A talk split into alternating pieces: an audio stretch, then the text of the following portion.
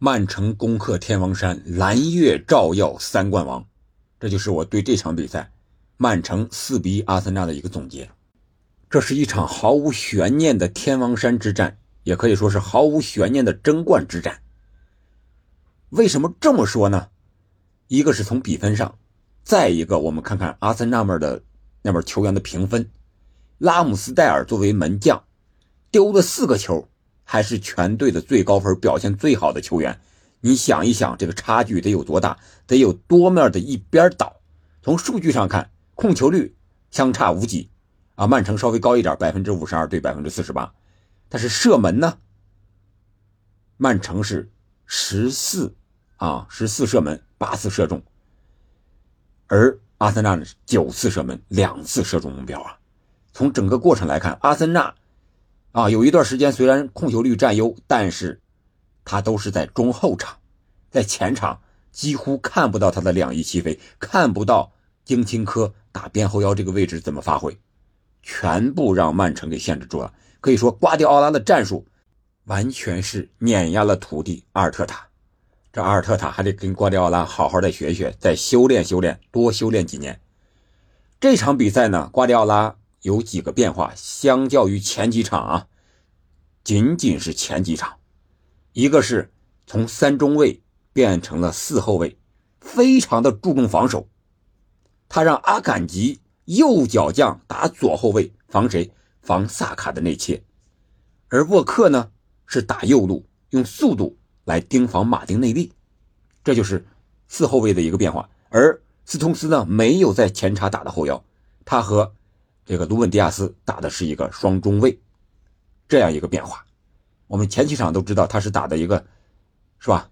是三后卫、三中卫一个阵型，阿克啊啊，卢本迪亚斯、沃克这样。但是阿克受伤之后呢，拉波尔塔这几场比赛显然是没有打出来，所以说他的速度不行，万一他盯不住萨卡怎么办？所以说让阿坎奇有身体、有速度、有脚法的人去了那边，左边，右甲的左后卫正好放那里接。然后前场有一个变化，就是德布劳内和哈兰德，他们俩之前是不丁连线，我们都知道是德布劳内给哈兰德助攻多，而这场比赛呢？反而是哈兰德给德布劳内助攻了两次，让哈兰德啊，让德布劳内成了本场比赛的最佳球员，两个进球，一次助攻，这是一个角色的转换，可以说是布丁连线的一个反向作用，反向连线。这场比赛哈兰德的支点型中锋的作用，从结果上看是发挥的淋漓尽致啊。当然，哈兰德也有 n 次，特别是他们领先之后。二十多分钟到四十分钟左右，这个时间有那么四五次啊绝佳的射门机会，但是显然拉姆斯戴尔是研究了的哈哈兰德如何射门都给扑出来了，但是他研究了哈兰德，忘了德布劳内除了传球还能射门，甚至射门比哈兰德还要精准。第一个进球怎么来的？就是哈兰德做球，然后德布劳内前插，这就是一个曼城大反击啊！阿森纳还是一如既往的前压，但是高压太久了之后，你后场就顶不住哈兰德啊。结果，斯通斯一个大脚，他是传给了中路，在这个中圈附近的，正好是中线。哈兰德，谁盯他呢？霍尔丁，霍尔丁可以了吧？身高，但是面对哈兰德也是没有任何办法。哈兰德完全是把他给掩在后边了，然后一停一坐，给了高速插上的德布劳内，德布劳内。啊，面对的这个加布里埃尔直接一过右脚啊，一个兜射，擦着立柱进了，非常的漂亮。这个进球很典型的曼城式的反击。现在曼城不光控球啊，而且打反击特别的有心得，是吧？然后，呃，瓜迪奥拉在这个防守上呢，这个进球之后，他是把这个门将埃德森叫过来啊，说了一通啊，估计是。要不应该是你出球果断，但是你不应该太盲目。就是这场比赛的，呃，瓜迪奥拉还有场上球员的一个果断又不失自信的这么一个传球踢球的方式。尤其是在后场啊，你只要不上来抢，不逼我，我就不传。包括埃德森，包括呃几个后卫都是这样。而你逼抢上来之后呢，我后腰接球，那就是一脚传球，绝不拖泥带水，不给你抢断的机会。真的，你看一下就是这样。无论是罗德里还是这个京多安打双后腰，都是这样。前场那就是哈兰德是吧？四个人，呃，福登，而不是福登，是格拉利什打左边，呃，碧玺打右边，然后德布劳内呢是和哈兰德离得非常近，在中路这一块啊，这就是这场比赛的一个整体的布置啊，中后场的两个变化。而阿森纳呢，显然是被人琢磨透了。我们都知道，恰恰也是阿尔特塔这两个边锋啊，连换边都不换边都是内切型的。你不行，那你换个边到这个顺足的打一个下底传中，没有，没有一点变化。萨卡再没机会，他也是啊，就是在后边，在这个右路，然后内切左脚想射门。你想一想，阿坎吉在那盯着他，然后。格拉利什又回来及时的回防啊！有一次，这个曼城是角球还是任意球抢上进攻的机会，然后被阿森纳打反击，结果就是格拉利什狂奔了五六十米回来，把这个萨卡的球给断了的。这就是整场比赛曼城更注重防守的一个缩影啊！这边也是啊，防金星科谁防？碧玺回来，有的时候就是五后卫啊，你只要金星科一前插。一到后腰这个位置，那碧玺马上就回来，啊，甚至说德布劳内有时也要回来，哈兰德都要回来啊，回防啊。这就是这场比赛曼城能够取胜的一个重要原因，一个是变化，再一个更加注重防守。而阿森纳这边呢，我感觉他就是在心态上完全崩了。第六分钟一丢球之后，热苏斯也好呀，阿尔特塔也好呀，无论是球员到主教练。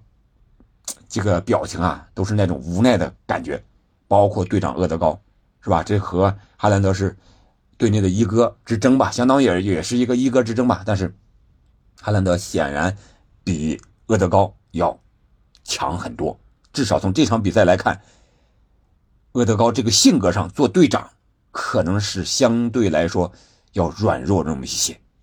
然后第二个进球就是上半场马上要结束了。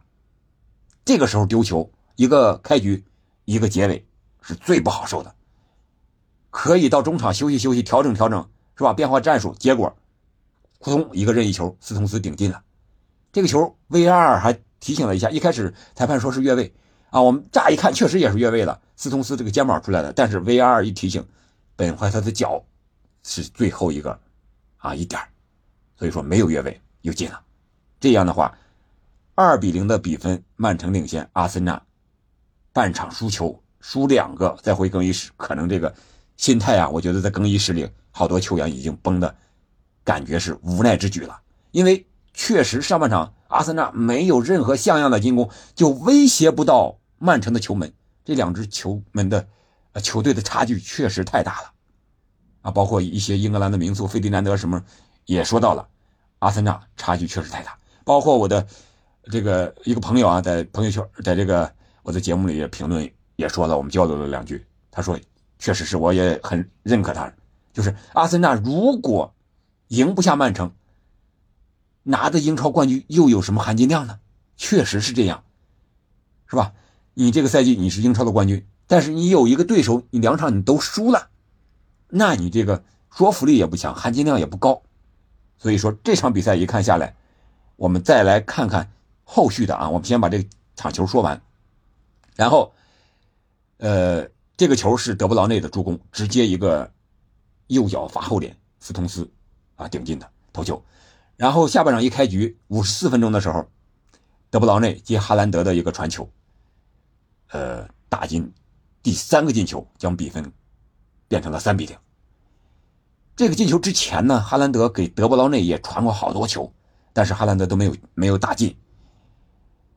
哈兰德这个球断的是阿德高回传，是用他的右脚逆足，力量明显小了。然后，在应该是帕蒂上来之前，他捅呃这个德布劳内捅了一下，然后传给了接应的中路接应的哈兰德。哈兰德带球之后，然后丁丁啊德布劳内在左边插上，然后哈兰德及时的传给他，丁丁在禁区之内穿了霍尔丁的一个裆。然后拉姆斯戴尔下地慢了，没有办法，三比零，这就是丁丁的两个进球和一个助攻。然后第九十五分钟，福登上场，啊，助攻哈兰德打进第四个进球。呃，这场比赛两个换人，前两个换人我是猜到的啊。呃，第七十二分钟的时候，京多安被换下，马赫雷斯换上。在京多安被换下之前呢，呃，七十分钟左右的时候，京多安有一次失误，被这个阿森纳在后场抢断了啊，造成了一定的危险啊。我就说，哎，这京多安体力不行了，估计要换马赫雷斯了。然后让这个碧玺过来打后腰，然后马赫雷斯打右边。哎，确实真是这样。然后第八十分钟。呃，丁丁下场，让阿尔瓦雷斯上啊，这个我也想到了，让阿尔瓦雷斯是吧，冲一冲。这个德布劳内已经发挥的非常圆满了，然后让阿瓦雷斯一冲，再给他们后防线一些压力，这样的话呢，我们的后防线不至于有那么大的啊防守上的压力。这就是瓜迪奥拉的想法。哎，看来咱们可是还是有点看球看多了，还是有点感觉的。最后时刻换下这个格拉利什呢？也是一个让福腾找到状态，再一个格拉利什啊和这个扎卡，还有这个托马斯帕蒂，这个争执比较多，也吃到了黄牌，让他回来休息休息也是正常的。这场比赛争议比较多的，呃，但是虽然有争议，我感觉，呃，这个裁判迈克尔奥里弗吹的还是把握的比较好，一个是整体节奏比较连贯，这几个争议呢。判罚没有轻易的出红牌，或者说两黄变一红都没有，包括这个斯通斯还是鲁本迪亚斯在脚旗啊附近啊踢了这个本怀特，在后边踹了他一脚啊，这个也没有，只是一个黄牌啊，没有红牌。包括托姆斯帕蒂啊几次和格拉利什争执啊，也没有让他两黄变一红下场，没有打破场上的平衡啊，这个我觉得让球员主导比赛应该是值得点赞的，给主裁判。然后我们可以看到，第八十六分钟，霍尔丁进球之后，阿森纳球员的一个反应，没有人去球门里去捡球，把这个球赶紧拿到中线开球，想扳回来，没有人去拿，至少镜头里没有交代，包括场边的主教练阿尔特塔也没有招呼球员，他感觉也是无力回天那种感觉了，明显是交枪投降了，所以说这个心态的一崩，士气一降下来，这个可能是阿森纳。最可怕的一个地方，他年轻，最需要付出的代价。我们再来看一下他们的后几轮的对手：阿森纳，还有切尔西、纽卡、布莱顿、森林和狼队，这是五支三主两客。下一轮就是周末要面对切尔西，切尔西好像又输了吧？我估计啊，阿森纳应该是能够在主场把切尔西拿下。切尔西状态太差了。但是面对纽卡，这个就太难了。布莱顿好像也输了，但是布莱顿目前争六也好，争四也罢，他和阿森纳上一轮这轮输呢，主要是和曼联在足总杯打了一百二十分钟，这个体力消耗太大。我想，如果他要能缓过来的话，阿森纳确实也是很难打。然后曼城这边呢是四主三客，啊，将会有富勒姆、利兹联，然后埃弗顿、切尔西。啊，还有布莱顿、布伦特福德啊，这么几场比赛，呃，他是四主三客，相对来说要比阿森纳占据一些优势。所以说，英超赛场现在这一场结束之后，曼城是三十一场积七十三分，而阿森纳呢是三十三场积七十五分，可以说这个主动权完全来到了曼城的手里。这是曼城三线争冠和上赛季利物浦争冠不一样的地方，就是利物浦他始终是一个排在第二、一个追赶者的一个角色，而曼城呢，他现在已经有主动权了。你看看，如果这两轮补赛曼城都输了，阿森纳才有主动权，那他能都输吗？他只要赢一场，他就有主动权。以曼城现在这个状态。这么稳定，是吧？我想曼城是百分之一都不会给这种机会的。他面临着一个三冠王呀，将挑战曼联呀。你想一想，这种欲望得有多么的强烈，那是多大的荣耀。所以说，这个荣耀心，这个进取心在这儿可能会抵消他体力上的一些疲劳感。再说了，他的足总杯的决赛是联赛完了之后，是六月三日北京时间吧？六月三日的十点钟，联赛都已经完了，那就是三线作战变成双线作战了，对不对？少了一线，那不是更好了吗？更有利于曼城的发挥了吗？然后，三线作战的欧冠是面对的皇马，我想这个可能是他最有可能性最小的一冠吧。欧冠毕竟他从来没有得过，但是他进过决赛，而且去年也是半决赛被皇马淘汰。